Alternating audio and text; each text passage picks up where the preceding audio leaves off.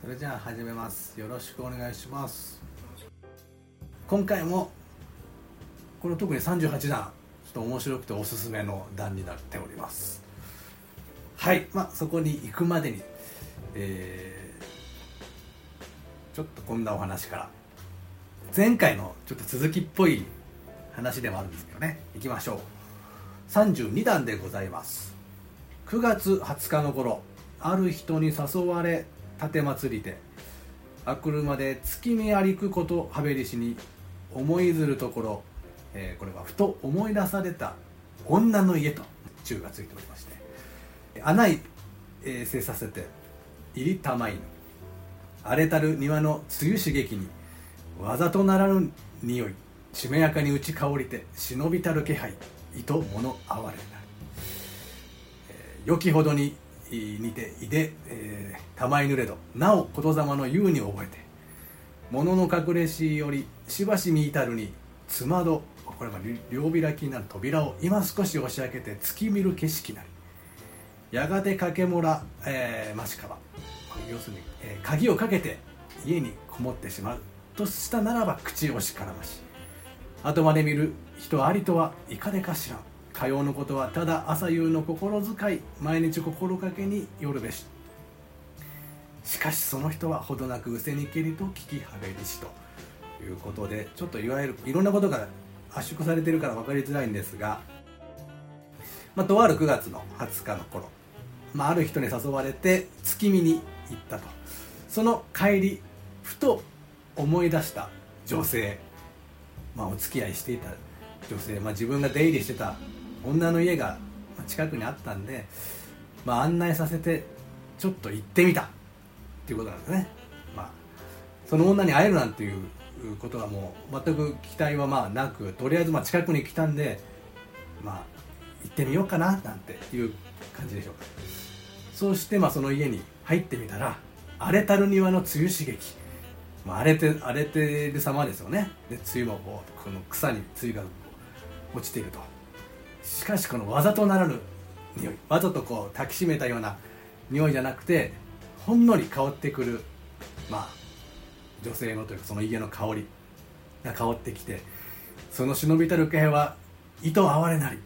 えー、糸物哀れなりということでやっぱいいなここの主人ここの家と。なのでまあ未練がましくもね健康法師昔の女の家にちょっと忍び寄ってみてえー、まずこの懐かしんでいるわけなんですよ。そうするとじその女が実は出てきたんですね。物隠れしてこれもちょっとね変な話ですけどいいなと思ってふーんってしてたところのこう、まあ、ちょっとねなんかこう昔のことを思い出されてちょっとその覗いていたわけなんですよ。そしたらそのその女が扉を少し開けて月を見ていたと。だから実は他の男が来ていてまあだからこうお見送りをしてたんですねこれ。ですぐさまその女がですよその男性が帰った後にやがてってことはまそのまますぐ鍵をかけて家に入ったとしたらそれはちょっと釣れないねと。でも後まで見る人ありとはどうやって知ることができようかと。いうことでこれはその女性のですね仕草に惚れ惚れしているんです健康橋が昔の女の。でもまあそのね相手は違う男ですけどそれが帰立ち去った後に扉を開けたままにして見送っている姿なんですよでもその見送っている人がいるなんていうのはその男は知ることはないと。こういうことができるのはただ毎日の心遣いによるんだと。だからこの女すごいやっぱりこう、ね、振られたというね前回そういうふうな物語を作りましたけどだとしてもぱいいなって。ずっと見送って月見てるよって。あの男はそんなことがなそういうふうにしてくれてるなんていかでかしら。知ることはないだろうと。これはやっぱり毎日そういったねその女性の佇まい。それによるよと。でもその人はほどなくほどなくして亡くなってしまったと私聞きました。っていうなんかちょっとこの一文の中にいろんなこう、ね、エピソードが凝縮されてるような話。どうですか？なるほど。これつまりあるべき女性像と。そういう僕でもそれがメインのやっぱりお話じゃなくてそのやっぱ振られた女性にをこうやっぱりこう忘れられないっていうなんかそういったこう男の弱さとか。そっちのお話じゃないですか？僕それでなんかわ書いてます書いてますね。朝夕の心遣いによるものだ。これはでも時代が大きく変わったってことだと思いますよ。すっごい隔たりができてますよ。これはねそんなに悪分には僕は思えなかったんですけど僕は古い人間になっちゃいますよねだから。これやっぱり昔こういった昔でも当時ケチョンケチョンだなんて絶対思ってないですね。こんなにいい女がいたっていう。でもそれはなくなってしまったっていう。その亡くなった女がどんだけ良かったかっていうことがここに書いてある。これがでも男のアプローチなんですよ。光源氏でさえこうですからね。いきなりズカズカズカとは入らないですよ。いけるとしても。あります。それやっぱり理想の美学はそれなんですよ。光源氏になりたいんですよ本当は。まあだからその出家する前にお付き合いしてたっていうことだと思う。あるかもしれません。すごいんでしょうね。だって前回の思い出してくださいよ、ね、振られた男の情けなさが出てましたけどそれのまあ同じですよ。同一人物ですよやっぱりこれ。風雅の男の佇まいですよ。いきなりやっぱ月見にお月様見に行こうっつってあの女の家に近えなとかってウキウキで本当はそうだったかもしれませんけどそれ表に出しちゃやっぱり風流じゃないですよね。ついでにあそういえばこんなところにいたなっていうところから行かないと。ちなみにですけどあの美容院とかねあのこう行った時にお客さんが帰った後ありがとうございました」ってこうずっと頭下げてるのあるじゃないですか。見てないのに。あれのああいうことがいい美しい仕草だっていうのはなその男女とかそういうのなしにしてもなんかあある気がしません？日本的なそういう。それで言うと本当にこうね好きな男の人がそれやってくれてたら全然 OK なわけですもんね。いなくなるまでこう手を振ってるとか。いやすごいですねこの32段。物議を読みましたね。次次行きましょうかとりあえず。次はちょっとライトな文章ですよ。35段。手の悪悪き人のはばからず踏みかけ散らすはよし。要するに字が汚い人が人目はばからずお手紙とか書きまくるのはこれはいい。ただ見苦しいと言って自分が字が汚いから人に見せ見せるもんじゃない見せたくないっていう人が、えー、人に代筆させるのは嫌味なもんだ。こう言ってます。だから下手くそでも自分で書いた方がよし。とこういう文章でもこうこういうふうにわざわざ言ってるのは当時逆にだからこれが主流な考えじゃなかったってことだと思います自分俺はこうだよって言いたいんですよこの人は。35これはですねうん物議呼ぶかもしれませんね。久しく訪れぬ頃いかばかり恨むらんと我が怠り思い知られて言葉なき心地するに女の方より長寿今でいう下下男今で言うっていうかなんていうかこう、まあ、しえのしもべ仕えてる男ですね。えある一人。など言い起こせたるこそありがたく嬉しけれ。去る志ざましたる人ぞよきと人の申しはべりし。さもあるべきことなり。分かりづらいです。これは誰がまず言ったかっていうと人がこれは健康奉仕が自分で言ったんじゃなくてある人がこの括弧の中のセリフを健康に足していってであそういうこともあるよね。って同意したっていう内容なんですけどで何かというと久しく言っていなかった女性のまあ女のとこですね。だからその女は最近まあ言ってないから恨んでるだだろうなと私の不誠実を言ってないから。でもうちょっともう申し開きする言葉がないなっていう時に女の方から今下男がいますよと一人。でこれだけ連絡が来たんですよ。つまりその男にお手紙やらせてやってくださいなと。そういった心遣いありがたい嬉しい。こういう女こそよきと人が言っていてなるほどと思った。こういう文章でございます。まあ、要するにもう自分だともうちょっとな連絡しづれえわって時に女の方からわざわざ、ね、男をよこして手紙よこしなさい。私何も恨んじゃいおりませんよという言わんばかりにこのねしもべをやったと。その女の心遣い素晴らしいと男が言っていた。どうでしょうか。ある意味32代よりちょっとやばい文章かもしれませんよ。まあこういう考えの方がまかり通ってた時代だったってことですよね。まあでもねこういうのはっきり言ってこれは鎌倉時代ですけど昭和の男だってこういうのあるんじゃないですかと。今ようやく本当変わってきたっていう感じもしませんか？また平安時代の女性の方がまだそうねちょっとこう反乱を起こせる余地はありましたけど鎌倉時代、まあ、武武家の時代になってくると全く女性のそういったものがないですよね、うん、様子も分かんないって感じですかね。もうなんか男の一方的ななんかねこういう文章しかないわけですからね。まああの阿仏にの「いざよい日記」とかああいうものしかちょっと思い浮かばないですね。なんとかなんとかの母。はああいやあの道綱の母。あれじゃないですか「かげろう日記」じゃないですか？それ。はあれはでもあのそれこそ平安時代のまあ紫式部のちょっと前。基本的にないんですよ。もうほんと明治あの与謝野明子ぐらいにななるまで。女性文学っていうのが途絶えちゃうんですよね。もう男社会ですよ確実に。まあ武家の時代になっちゃったからってだと思いますけどね。じゃあ次行きましょうか。30これ7段ですね。朝夕隔てなく慣れたる人のともある時何かの折に我に心置き引き繕える様、えー、まあ、意見意義を正しているように見えるこそ今更書くやはなど言う人もありぬべけれどなお下に下にしく。良きかなとぞまあ、逆に疎き人の打ち解けることなど言いたる。またこれもよしと思いつきぬべし、はい、これはですねまあ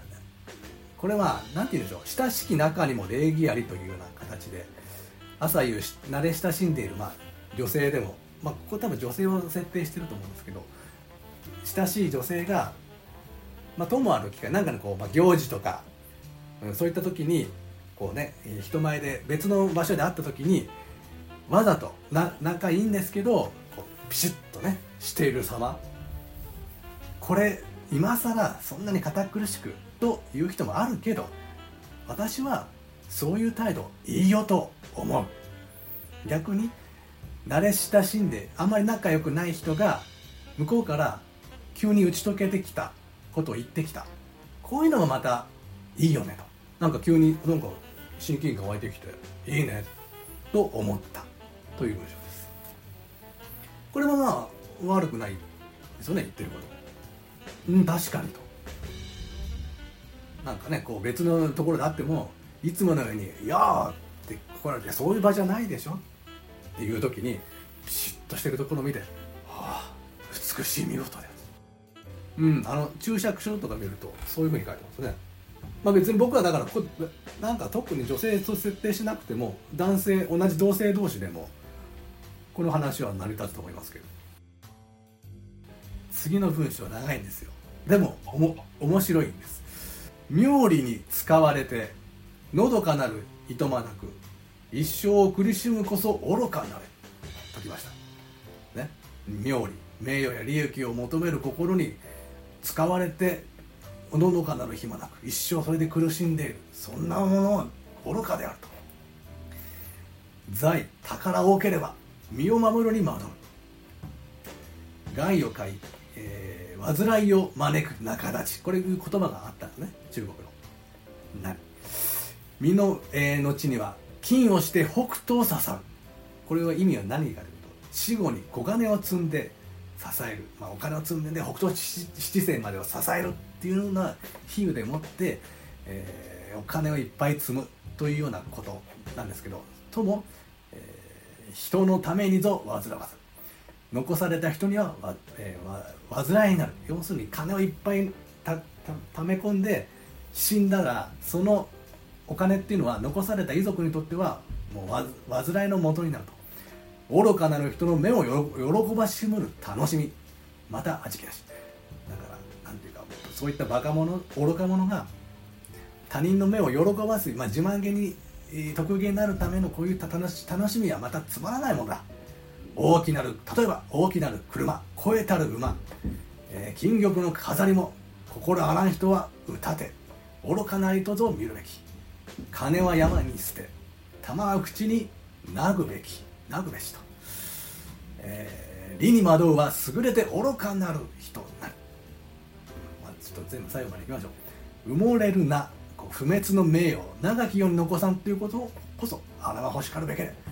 まあ、要するに現代でいうと大谷翔平のようなですねその不滅の名誉。もう誰もが文句言えないような立派な名誉はそれを言うのを長き世に残さんとするのはこれこそ理想的である。位高くやんごとなきおし、えー、も優れたる人とはやは言うべき。位が高い、まあ、要するに地位が高くて金持ちであっても優れた人とは、えー、みんながみんな言えるだろうか。いや言えない。愚かに拙き人も家に生まれ時に会えば位高きに登りおごりを極むるもあり。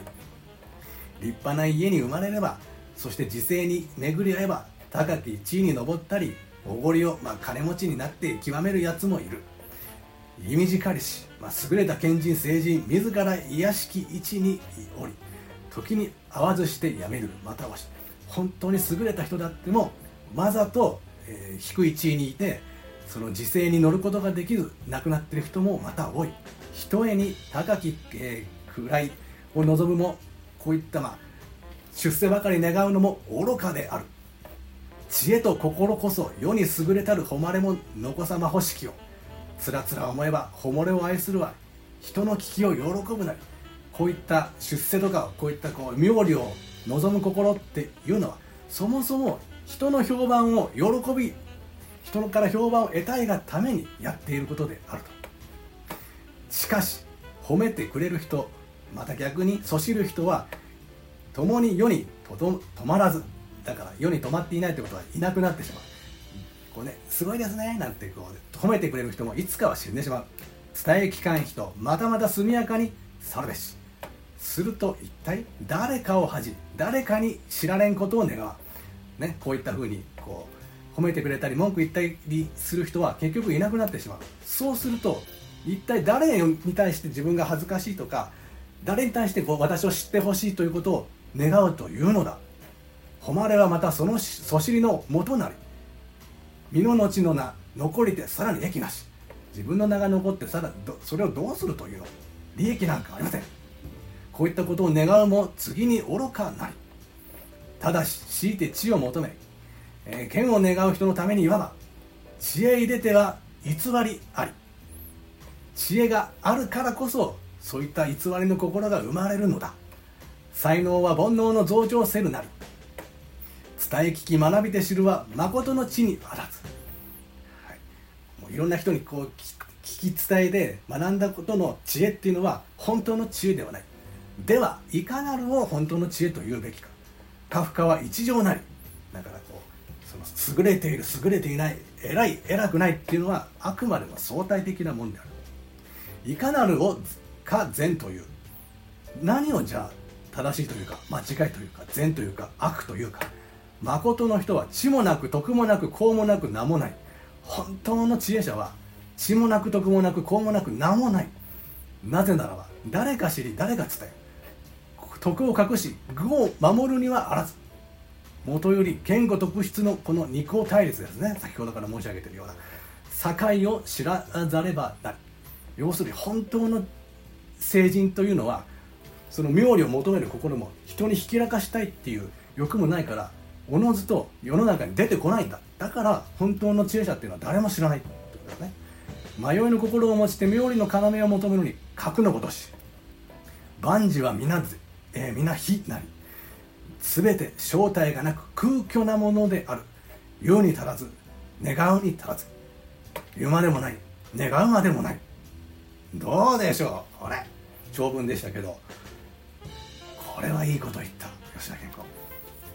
いかがですか皆さん。これはねちょっと力入って鑑賞するべき段でございませんでしょうか。これはだからまあ僕もあんまり斜めから見たくないんですけどあえて言うなれば吉田健吾はやっぱり負け敗者ですからこれやっぱり自分はねこうお金もないですよ。地位もないんですよ本当。だから負け犬の自分を正当化するためには、まあ、こういうことを言わざるを得なかったってことかもしれませんけどね。かそれはあくまで斜めから見た視点ですよ本当にこういうねこういう、まあ、仏道に歩んだ人として欲その煩悩みたいなものはもう捨てなればならんというところのこうが真に言ってるんだったら素晴らしいとね。思うんですが今までの文章をつれづれがさ見てるとそうは違うんじゃないの？お前と。これ自分のことを正しいって言いたいんでしょ？つい思ってしまうのがまあ、正直なとこですかね。これだからたまたまね法要かなんかでちょっと行った時にすげえなんか汚ねえ坊主来たぞなんて言われた時に悔しくて家に帰ってガーって書いたのかもしれませんね。金持ちの家にねこう行ったらなんかそういった見下された目で見たからチックしようって思って俺の方が偉いんだぞって。金持ってない方がいいんだよ。ってこれは善と悪って一番重たいテーマですよ本当に。まああくまでもまあ前提としてお坊さんですしね。もう本当そういった執着を捨てろっていうのは基本中の基本なんですけどでもそれをあえてこういうふうに書き残すっていうところがだから普通のお坊さんは建前とやっぱ本音があったってことですよねだから。で健康はもうそれでもこういうふうに書いて記しているわけですしあえてなんかこれってでもこの言葉って全部現代人にも現代語に直したらまあそうだよねってすごいここ刺さるわけじゃなくても確かにっていう価値観がだと思いますしそれが鎌倉時代に生まれすでにそういった思想があったってこと僕は驚きましたけどねっていうのがその本当にこれならさっきねあのおっしゃいましたけど本当に立派な人ってやっぱり自分から SNS とかで、ね「や見て見て!」とかやらないだろうしとかまあある意味それはそういった人が理想像になってるかもしれませんけど、まあ、確かに本当にすごい人みんながみんな知ってる人だけじゃなくて優れた人で名前がないって人はいるんだろうなっていうのはなんかこういうことでね改めてはっと気づかされるというかだからいい文章だなと僕は思いましたけどね。こういうことも書き残すから「まあ、ズレズレ草面白いと」何が面白いってやっぱりこれ人生とか哲学とか、まあ、いわゆる宗教とかそういったことをやっぱり書いてるんですよね。なんか、ね、こういった手の悪き人みたいなこうなんか俗っぽい話もあればこういう人生観に関わることをもうこういうふうに書くからみんなこういう話ですね。結局好きなんですよ。僕もそうですし。どうですか皆さん？やっぱりこういう話を人としたいっていうのはねやっぱりあると思うんですよね。普段語れないじゃないですか。なかなかこういう人といきなり哲学人生についてどう思うなんつってね。なかなかできないんですけどこういう「つれづれ草」っていうこの点を持ってくるとみんなでこういう話ができるっていうところに多分時代時代でこうニーズがあったと思うんですね。そんな中にねこう男女の仲とかもあるからいろいろと まあ批判も浴びるわけですが。そうです。やっぱりそれ共感できるところとか批判できるっていうことはある程度共通言語がやっぱり鎌倉時代の文章にもあるわけで、まあ、そういった部分でつながってるっていうところがすごいですよね。まあ、歩きし何言ってんだか分かんないっていうこっち全然ないじゃないですか大体の人間はもう負け者負け入れですから僕ら僕も含めてですけどそういう人に対してはこういう文章でやっぱり救いになるっていうか金じゃないんだとか出世じゃないんだって言われた方がやっぱりなんか救われた気にもなりますよねと。話変わりますけど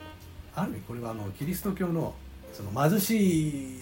が方がなんかこう幸福であるっていうありますよね。でもそれが正しいかっていうとあのニーチェとかは奴隷道徳だっつってそれこそルサンチマンだっていうふうに言い出すんですよね。だから負け犬の